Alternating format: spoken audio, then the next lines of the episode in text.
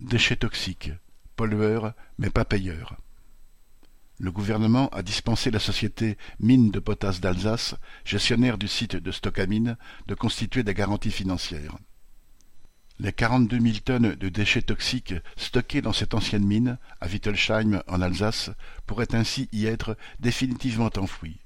Jusqu'à trois cent vingt mille tonnes de déchets industriels dangereux, mercure, amiante, arsenic, cyanure, etc., devaient être stockés jusqu'à ce qu'un incendie en 2002 ait stoppé l'activité. Depuis, les opposants au projet dénoncent le danger qui pèse sur la nappe phréatique alimentant sept millions de personnes. Leur méfiance est bien légitime.